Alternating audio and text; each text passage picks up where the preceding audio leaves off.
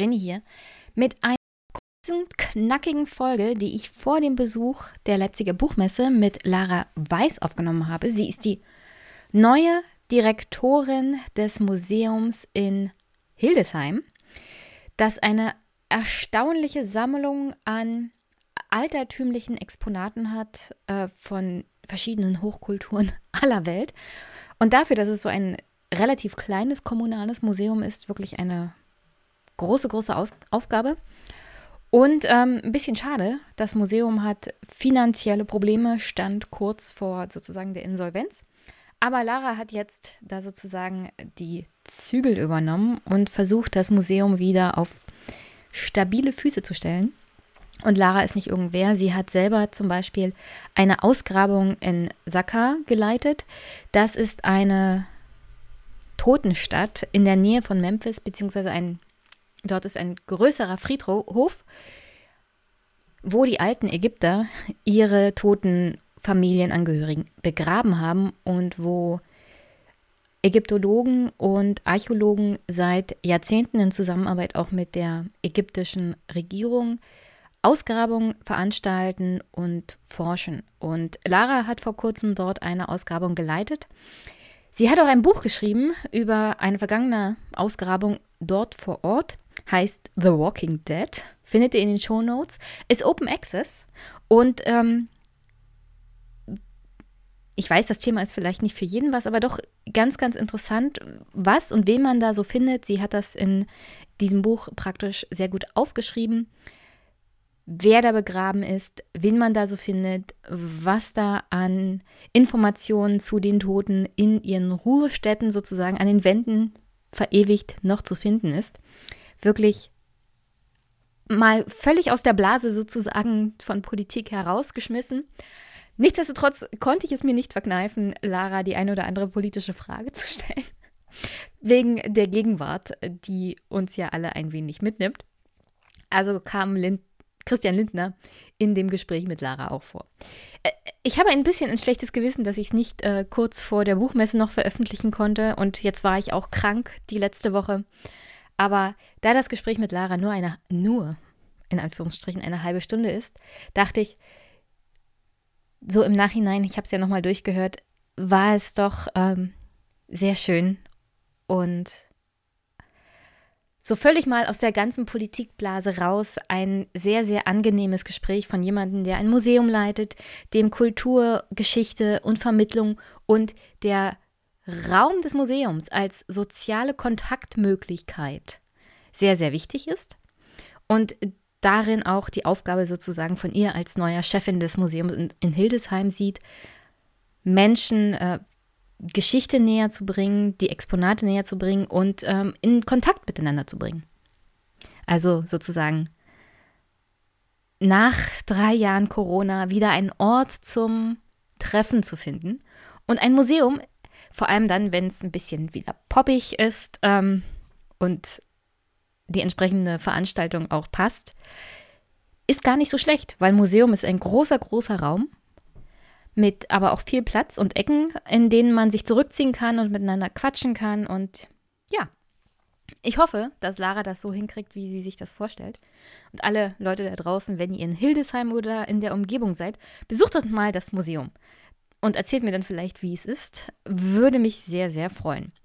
So, und dann noch ein kleiner Hinweis. Ich war bei Dara, dem Twitcher. Also Dara ist auf Twitch unterwegs und äh, letztens hat er zum Beispiel auch mit Wolfgang M. Schmidt gesprochen.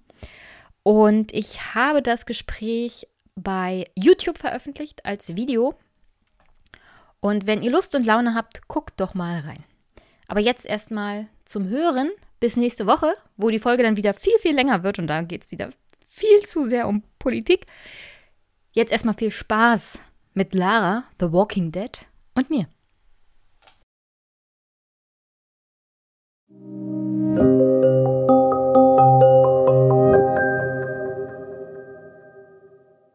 Guten. Frau, Frau Anja aus Holland. Ist das nicht das Gleiche? Holland und die Niederlande ist alles das, ist dasselbe, oder? Nee, nee, das ist ganz schwierig. Also die Niederlande sind ja die Niederlande und Holland ist nur Nordholland und Südholland. Das heißt, für Nord- und Südholländer kann man Holland sagen und zu Leuten aus Overijssel, Drenthe, Limburg und so lieber nicht. Wird man da als Deutscher wahrscheinlich gesteinigt, wa? Na, sowieso, egal. Schönen guten Abend erstmal, Lara. Ja, hallo. Schön, dass wir Freut mich, dass sprechen. Ja, ich freue mich ja, dass du Zeit gefunden hast. Das ist ja hier eigentlich ein Politik-Podcast und hin und wieder beschäftige ich mich auch mit äh, so neuerer Geschichte. Mhm. Also so, das, ich glaube, das älteste war so 18. Jahrhundert. Ja, ja. Das ist nicht ganz deine Kragenweite, war. Du beschäftigst dich mit etwas älteren Dingen. Ja, ja, eher so mindestens vor 3000 Jahren. Ich, ähm, ich bin, ich weiß gar nicht mehr, wie wir übereinander gestolpert sind. Wir waren auf Twitter dann, ne? ja. ja. wir waren auf Twitter dann irgendwann mal verbunden. Und ich finde das Thema äh, Ägypten, alte Geschichte, wirklich ganz, ganz alte Geschichte, trotzdem ziemlich faszinierend, weil ich das ja selber mal studiert habe.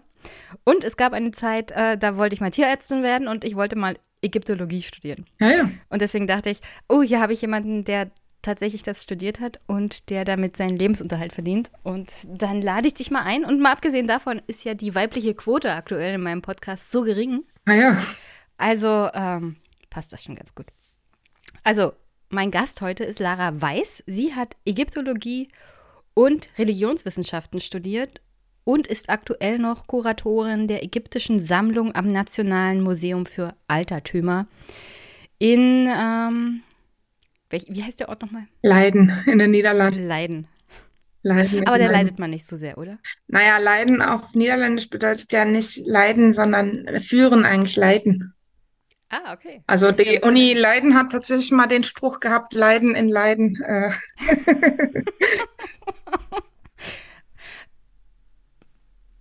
die armen Studenten. Habe ich noch was vergessen? Muss, muss man noch was zu dir wissen? Ähm, naja, wenn du über Ägypten sprechen möchtest, ist vielleicht auch interessant zu wissen, dass ich ähm, Grabungsleiterin bin in Saqqara.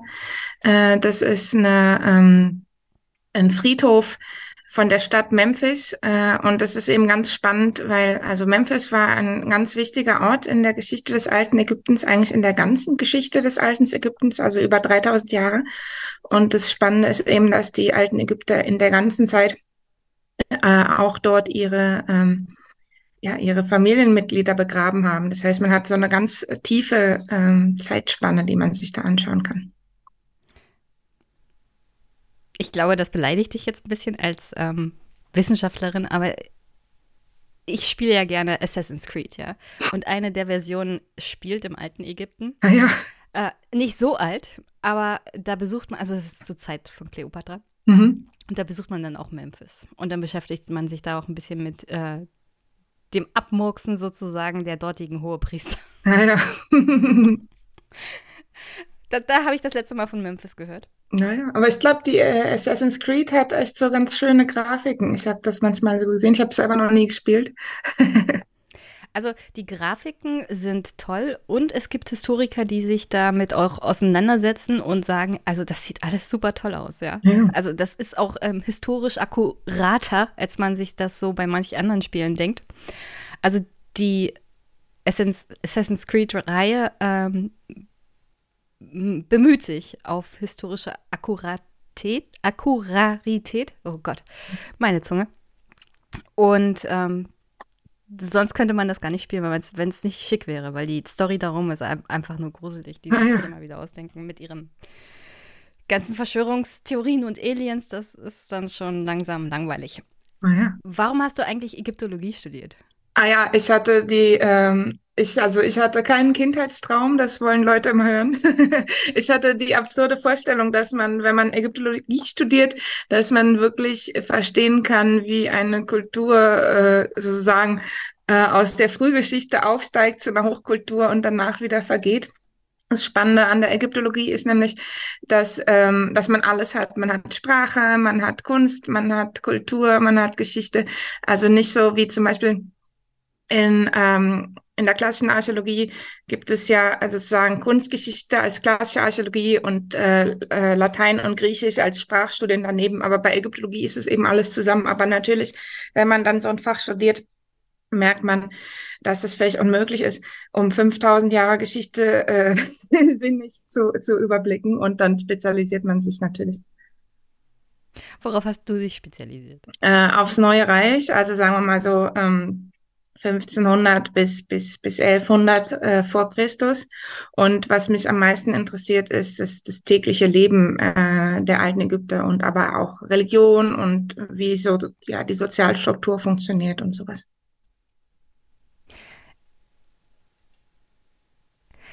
Also, soweit ich weiß, ähm, haben die alten Ägypter ja vor allem eher so die obere Schicht mhm. diesen, auf diesen Friedhöfen begraben, beziehungsweise dann auch den Pharao sozusagen in den Pyramiden, daher kennen wir das ja.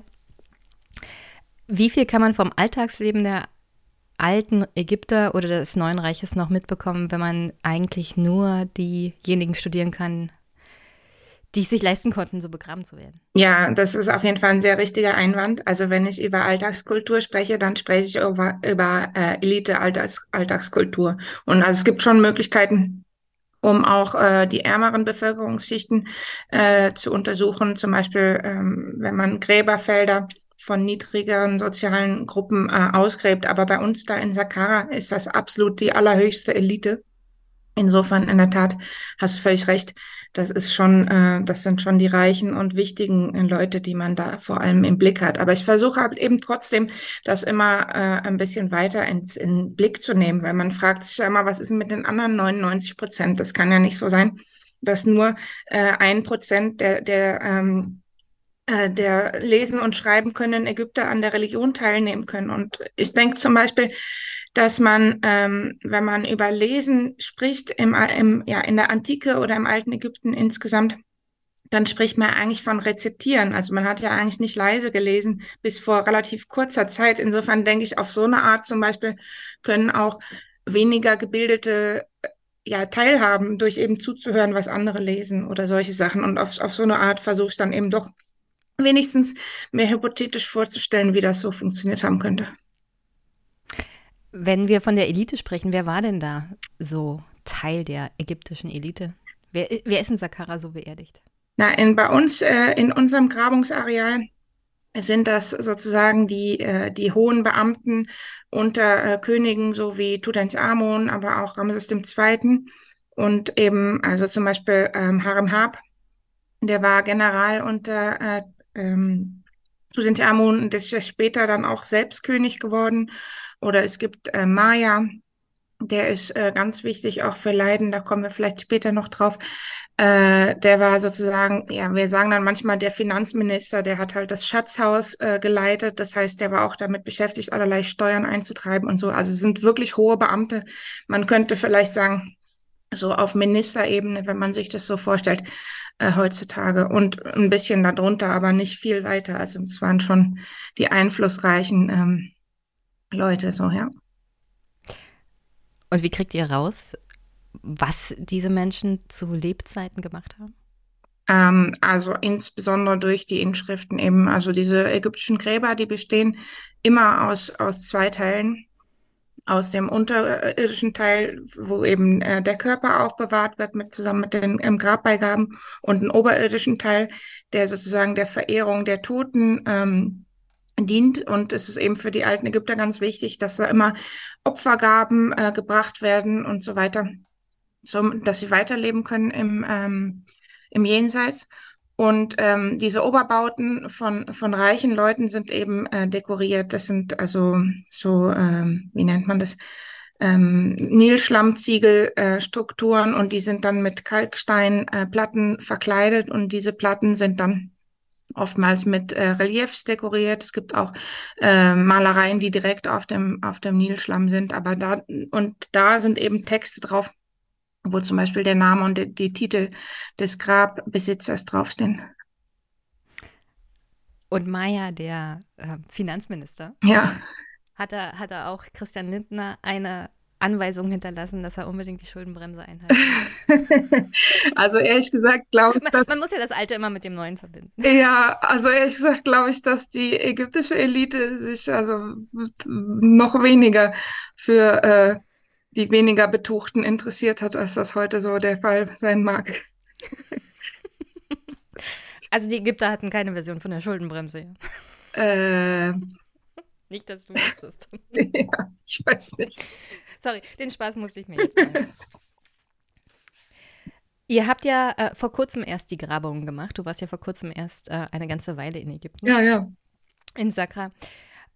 Gab es irgendwas Neues? Habt ihr was Neues entdeckt? Ja, in der Tat. Irgendwas, was das Ägypter, Ägyptologenherz höher schlagen wird? Ja, auf jeden Fall. Also vielleicht kann ich noch ganz kurz einleitend dazu sagen, dass also diese, dieses Grabungsareal, wo wir da graben, da graben wir schon seit 50 Jahren. Da war ich natürlich selber nicht dabei, als das losging.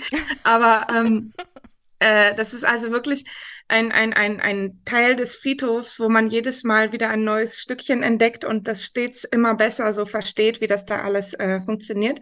Und dieses Jahr hatten wir gerade eine schöne Pressemitteilung, dass wir sozusagen ein großes Grab gefunden haben von einem äh, Beamten, äh, der hieß Panersi, der war ein ähm, Aufseher, also Tempelaufseher. Und äh, daneben dran äh, noch vier so kleine äh, Kapellen und die sind auch alle ungefähr aus derselben Zeit, aus der Zeit von Ramses II. Äh, ja, so ungefähr 1260 vor, vor Christi ungefähr. Und das Spannende ist eben, dass man da so ganz äh, schön sehen kann, wie die eben mit ihren verschiedenen Mitteln verschiedene ähm, Entscheidungen getroffen haben, wie sie ihre Gräber dekoriert haben, wie groß die sind, wo die die hingestellt haben und so. Und da kann man doch einen ganz guten Einblick bekommen, finde ich. Warum ist das wichtig, ähm, also 50 Jahre lang sozusagen immer wieder Grabung zu machen. Warum ist das wichtig, heute noch, also im 21. Jahrhundert weiterhin diese Ausgrabungen zu machen? Also zum einen verändern sich natürlich die, die Fragestellungen. Also wir haben da vor 50 Jahren angefangen zu graben, weil wir äh, wunderschöne Statuen in Leiden im Museum hatten.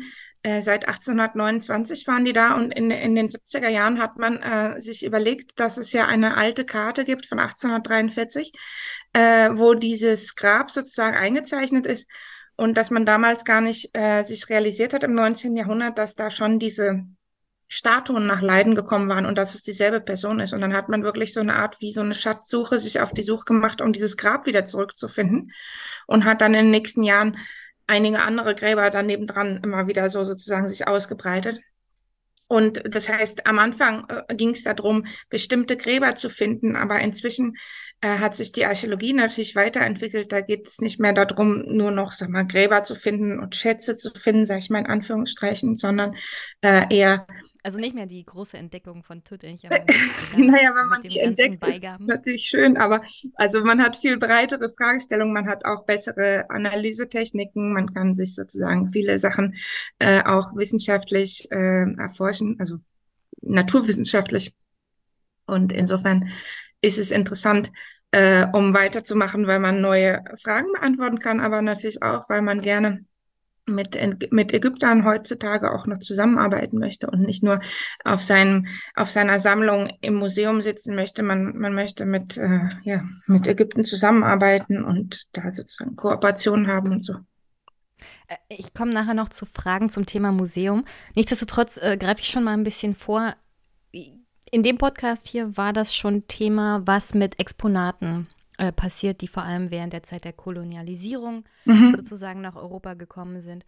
Und auch das betrifft ja jetzt die, das Thema Grabung. Also wie hat sich zum Beispiel die Zusammenarbeit äh, und das Verständnis von Ägyptologie und den Ausgrabungen an sich verändert ähm, im Rahmen auch der neueren Diskussion um ähm, den Respekt vor den Ländern, die man ja untersucht und dass man nicht mhm. mehr alles sozusagen mitnimmt und sagt, das ist Euro Europas und das nehmen wir jetzt so mit und das stellen wir in unser Museum. Ja, ne, also das geht ja sowieso nicht mehr. Also ähm, da gilt für Museen äh, die UNESCO-Richtlinie von 1970, die in ähm, Ägypten 1983 ratifiziert hat, dass sozusagen nichts mehr ohne Exportpapiere äh, äh, ausgeführt werden kann. Das heißt, alles, was wir da ausgraben, äh, das bleibt in ähm, in Ägypten. Das ist aber eigentlich schon immer so gewesen. Also auch äh, von den äh, äh, Grabungen am Anfang, also vor 50 Jahren, haben wir auch kaum äh, Stücke mitgenommen. Das war nie der, das Ziel unserer Grabung, ganz anders als im 19. Jahrhundert, wo es ja noch die Fundteilung gab.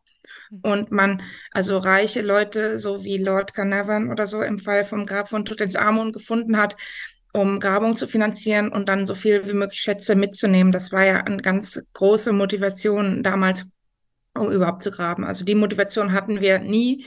Aber natürlich hast du völlig recht, dass wir uns stets mehr dessen bewusst werden, dass wir äh, äh, in, in, äh, in der Kolonialzeit, also äh, ja, Ägyptologie als Fach ist, ist unheimlich ver verbunden mit, mit der ganzen Kolonialgeschichte. Und ähm, ich würde denken, es verändert sich äh, insofern, ich meine, unsere Beziehungen mit den Ägyptern waren auch immer sehr gut. Und die sind auch immer, also heute auch sehr gut. Wir haben viele äh, ägyptische Kollegen, aber wir versuchen halt doch noch verstärkt äh, mehr mit Ägyptern zusammenzuarbeiten. Wir haben jetzt zum Beispiel gerade ein Projekt gemacht, äh, wo wir, man arbeitet ja in Ägypten anders als in deutschen Grabungen viel ähm, mit äh, ägyptischen Hilfskräften zusammen, die sozusagen echt die physische Arbeit machen und den, den Sand sozusagen von A nach B tragen. Deutsche Archäologen äh, machen sowas ja eigentlich selber, aber das sind halt diese alten Strukturen, die wir gelernt, äh, ge geerbt haben, äh, dass, dass, dass, dass das so gemacht wird. Und, aber um äh, ehrlich zu sein, diese, diese Art von äh, Gra Ausgrabungshelfern, äh, die sehe ich ja zum Beispiel bei Indiana Jones immer noch in den Filmen. Ja, aber so ist es auch immer noch. Aber was ich erzählen wollte, was eben ganz spannend ist, also zum Beispiel haben wir jetzt gerade ein Projekt mit denen gemacht, um eben äh, mit denen zu sprechen und zu fragen, wie seht ihr das denn eigentlich? Ihr seid ja auch schon seit 50 Jahren jetzt dabei bei unseren Grabungen und wenn ihr nicht, dann eure Väter und Großväter, weil natürlich alle diese Leute aus den Dörfern in der Nähe von Saqqara kommen, entweder aus Saqqara oder aus Abu Sir. Das heißt, die haben auch 50-jährige Familiengeschichten, die mit unserem ähm, mit unserer Grabung zu tun haben. Und jetzt hatten wir gerade ein schönes kleines Projekt, um eben ähm, ja diese Arbeiter zu fragen, was was denkt ihr denn eigentlich von Sakara? Wie ist eure Geschichte? Wie war das, als ihr bestimmte Sachen entdeckt habt? Und da haben wir einen kleinen Film, äh, einen kleinen Dokumentarfilm gemacht. Und sowas zum Beispiel hätte man wahrscheinlich in den 70er Jahren nicht gemacht und im 19. Jahrhundert schon gar nicht. Also insofern sieht man, dass sich das verändert, dass sich das Interesse verändert und dass man versucht, noch mehr äh, zusammenzuarbeiten. Ah, das klingt aber sehr interessant. Gibt es den schon öffentlich? Äh, ja, wir sind gerade dabei, wir haben den schon verschiedene Male öffentlich gezeigt, aber wir sind gerade dabei zu schauen, wie wir die äh, in unsere Ausstellung integrieren können. Das wäre natürlich schön, wenn das als erstes im Museum ist und dann erst online. Äh, ja, ich würde, ich würde definitiv YouTube empfehlen. Ja, ja, auf jeden Fall. okay. Du bist ja ab Mai die neue Geschäftsführerin des Hildesheimer Römer- und Pelizeus Museums. Ja, und herzlichen Glückwunsch erstmal zum neuen Job. Ja, vielen Dank. Das hat übrigens nichts mit Römern zu tun, das denken immer alle. Äh, das sind also zwei Sammler gewesen, äh, deren äh, Sammlungen dann zusammengeführt werden, Herr Römer und Herr Pelizeus. Sehr gute Info. Wie bist du denn eigentlich nach Hildesheim gekommen dann? Äh, ja, ich habe ähm, ich habe eben diese Ausschreibung gesehen. Natürlich kannte ich das Museum sehr gut. Ich habe auch in äh, Göttingen promoviert. Das ist ja da relativ in der Nähe. Da war ich auch öfter in Hildesheim. Und als ich gesehen habe, dass es diese Ausschreibung gibt, äh, habe ich mich dann natürlich freudig drauf beworben und umso mehr gefreut, dass es auch geklappt hat. Und sitzt jetzt schon sozusagen auf gepackten Koffern. Sozusagen, ja. Das ist ja jetzt wirklich nur noch zwei Wochen. Ich freue mich sehr. Du hast ja als Kuratorin auch jede Menge Erfahrung mit Ausstellungen und mit Museen. Mhm. Jetzt hatten wir äh, drei Jahre Pandemie. Was hat das für Museen bedeutet? Äh, ja, für die Museen war das natürlich ein, ein Schock, genauso wie für alle anderen auch. Äh, die Museen sind ja eigentlich groß. Man müsste ja denken, immer mal wieder kann jemand durchlaufen. Ja, naja, aber das war ja auch einfach nicht erlaubt. äh, also es war ja zum Teil ein, ein völliger Lockdown. Und natürlich haben die Museen, äh, so wie alle anderen Sektoren auch, versucht, Konzepte zu entwickeln. Das hat sich ja auch äh, dann ergeben, dass man das also durchaus Möglichkeiten findet. Aber ich denke, ähm, ich denke, dass sich keiner vorstellen konnte, dass sowas überhaupt passiert. Ich kann mich erinnern, dass wir ähm, drei Tage, nee, vier Tage vor dem Lockdown hatten wir noch eine Ausstellungseröffnung in Leiden von einer kleinen, auch witzigerweise Sakara-Ausstellung und haben das dann auch in einem ganz mini kleinen Restaurant zusammen gefeiert mit ganz vielen Leuten. Und einen Tag später war schon Lockdown in Italien. Wir arbeiten ja zusammen mit, äh, mit Turin und da kamen da diese Out-of-Office-Berichte, diese Abwesenheitsnotizen. Lockdown, da haben wir gedacht, was machen die da in Italien? Und ein paar Tage später war es bei uns auch so. Also es war schon irgendwie schockierend, dass man völlig den Erwartungshorizont gesprengt hat. Ich denke, letztlich hat es äh, uns auch irgendwie weitergebracht, neben allen natürlich schrecklichen Geschichten, die äh, passiert sind und dem vielen Leid, das das auch verursacht hat, denke ich, dass das äh, der Digitalisierung und ähm, auch der öffentlichen also dem Versuch, mehr auch in den sozialen Medien und online sichtbar zu sein, den Museen geholfen hat. Nicht nur den Museen, ich denke der Gesellschaft als Ganzen wahrscheinlich. Das Museum in Hildesheim, um das du dich jetzt kümmern wirst, mhm. ist ja finanziell angeschlagen. Das ist wohl wahr, ja. hast du den, den Job ja angenommen und äh, hast wahrscheinlich auch Hoffnung, dass es wieder wird. Das Problem ist ja unter anderem auch die Besucherzahl. Also wie bekommt man wieder Leben in ein Museum nach drei Jahren Pandemie?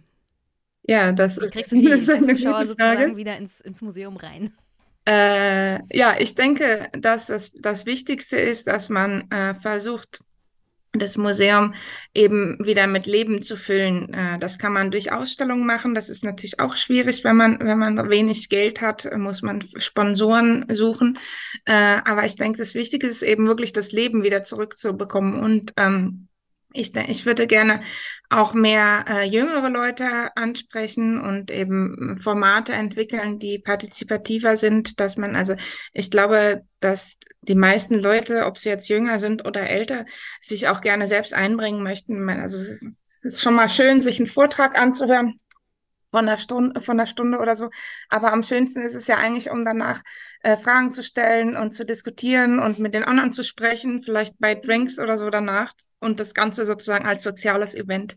Und ähm, ja, ich möchte mehr so Formate machen, wo man eben auch miteinander in Dialog treten kann, vielleicht Podiumsdiskussionen, Buchvorstellungen, solche Sachen, wo man wirklich ähm, ja mit mit seinem Publikum ins Gespräch treten kann und von denen auch lernt äh, natürlich. Also nach drei Jahren Distanz sozusagen wieder das Soziale fördern und, und das Museum als Raum und Ort für die soziale Connection sozusagen anbieten. Auf jeden Fall. Und ich denke, das Museum eignet sich dafür eben besonders gut, auch weil man nicht nur den Raum hat, sondern auch die Sammlung äh, wo man eben in allerlei, äh, auf allerlei neue Ideen kommt. Und die Hildesheimer Sammlung ist ja besonders interessant deswegen, weil es so eine diverse Sammlung ist. Es ist eine ganz wichtige ägyptische Sammlung, aber es gibt auch Altamerika, alle möglichen äh, ethnografischen äh, Stücke. Es gibt äh, äh, Naturhistorie und, und Stadtgeschichte. Und es gibt also so viele verschiedene Anknüpfungspunkte. Und ich finde es eben gerade spannend, um zu versuchen, die eben so viel wie möglich äh, miteinander zu verknüpfen, so dass man eben auch und dann auch eben mit, mit, mit der heutigen Zeit sozusagen zu verknüpfen, dass man sozusagen versteht, was, was man sich da eigentlich anschaut und was das mit einem selbst zu tun hat. Du hast es ja gerade erwähnt, also die Hildesheimer Ägypten-Sammlung ist die zweitgrößte eines kommunalen Museums überhaupt in Deutschland. Mhm. Und ähm, die anderen Aspekte hast du ja auch noch gerade erwähnt. Also äh, unglaublich diverse Sammlungen an sich. Wie sind denn die beiden Sammler überhaupt dazu gekommen und war das alles so koscher?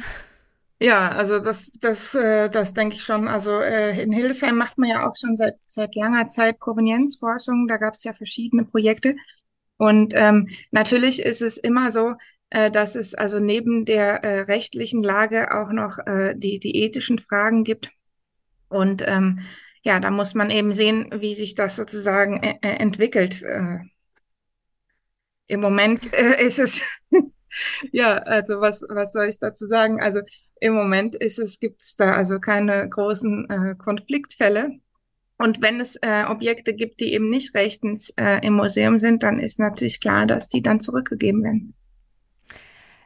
Ja, also steht ja unter anderem bei deiner Homepage, stellen Sie mir Fragen auch zu ethischen Problematiken, was Museen angeht.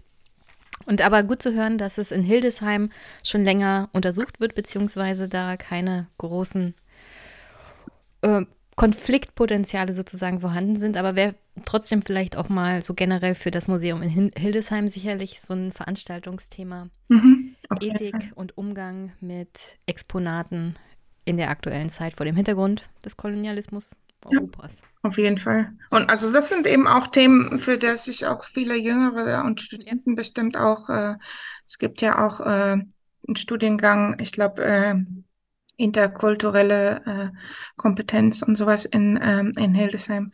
Da kann man bestimmt noch gute Ideen auftun auch. Die Studenten wird es freuen. Ja. Und das Museum wahrscheinlich auch. Auf jeden Fall. Hast du sonst noch eine Botschaft für die Hörerinnen und Hörer? Oh, eine Botschaft. ich weiß nicht, äh, was für eine Botschaft ich haben könnte. Ich habe mich riesig gefreut. Ich, hab, ich bin ganz erschrocken, dass wir schon eine halbe Stunde miteinander gesprochen haben. Es ging ja, ich denke, ich denke äh, man könnte auch eine Stunde zusammen, aber wir wollten es ja kurz und knackig halten. Auf jeden Fall. Und ein bisschen an, also ich, jetzt habe ich deine Botschaft unterbrochen. Du musst noch mal anfangen. ja, ich weiß gar nicht. Ich weiß leider gar keine Botschaft äh, zu verkünden. Gut, dann äh, sage ich noch was. Äh, ich würde ja äh, den Hörerinnen und Hörern, die vielleicht in der Nähe von Hildesheim sind, dann vorschlagen, das Museum hin und wieder mal zu besuchen. Ja, das ist eine das, fantastische Botschaft. Dem kann ich, das, das kann das wär, ich nur unterstreichen. das wäre ganz toll. Wenn ich mal in der Nähe bin, würde ich mir natürlich auch gerne dann die ägyptische Sammlung angucken oder was auch immer du an Ausstellungen machst. Sehr gerne. Und ansonsten würde ich auch empfehlen, ich stelle mal dein Buch The Walking Dead in die Shownotes. Ah ja, sehr gerne. Das ist auch Open Access, das kann man sich ja, genau. downloaden genau. und lesen. Ich habe es ich leider nicht geschafft, es vor unserem Gespräch noch zu lesen, also komplett. Ich habe mal reingestöbert. Aber das beschäftigt sich mit einer Reihe von unter anderem Gräbern, die in Saka gefunden wurden, wer da so liegt, ähm, unter anderem auch Familienmitglieder, Sohn- und Vatergeneration, wo man dann sozusagen das Erbe des Vaters angetreten ist. Also sehr, sehr, sehr, sehr interessante Sachen wo man dann teilweise dran, dran denkt, ähm, ja, so ist es in der heutigen Elite fast genauso. Ja. Nur mit einem anderen Job. Aber das, also das kann ich ja vielleicht als Endbotschaft sagen. Also ich finde sowieso äh, eigentlich am spannendsten, wenn man, wenn einem dann klar wird, dass die alten Ägypter zwar schon äh, über 3000 Jahre tot sind, aber trotzdem uns eigentlich gar nicht so unähnlich sind. Ja, das menschliche Wesen scheint sich leider Gottes doch nicht sonderlich zu wandeln in der Geschichte. Ob das gut oder schlecht ist, na, manchmal ist es schlecht. Aber dafür können ja die alten Ägypter nichts. Mhm. Das ist ja unsere Verantwortung, besser zu werden. Ja, wie gesagt, Open Access, das Buch The Walking Dead, Dead, Dead uh, The Walking Dead von Lara findet ihr in den Shownotes. Besucht das Museum in Hildesheim. Es scheint ein sehr, sehr interessantes ähm, Museum mit viel, viel Exponatmöglichkeiten zu sein. Und wenn ich mal in der Nähe von Hildesheim bin, würde ich das Museum auch gerne besuchen. Freue mich. Und ja, viel Spaß beim Umziehen. Danke. Es soll ja super anstrengend sein, umzuziehen. Schön, dass du dir Zeit genommen hast. Ja, Bis gerne. Dann. Tschüss. Tschüss. tschüss.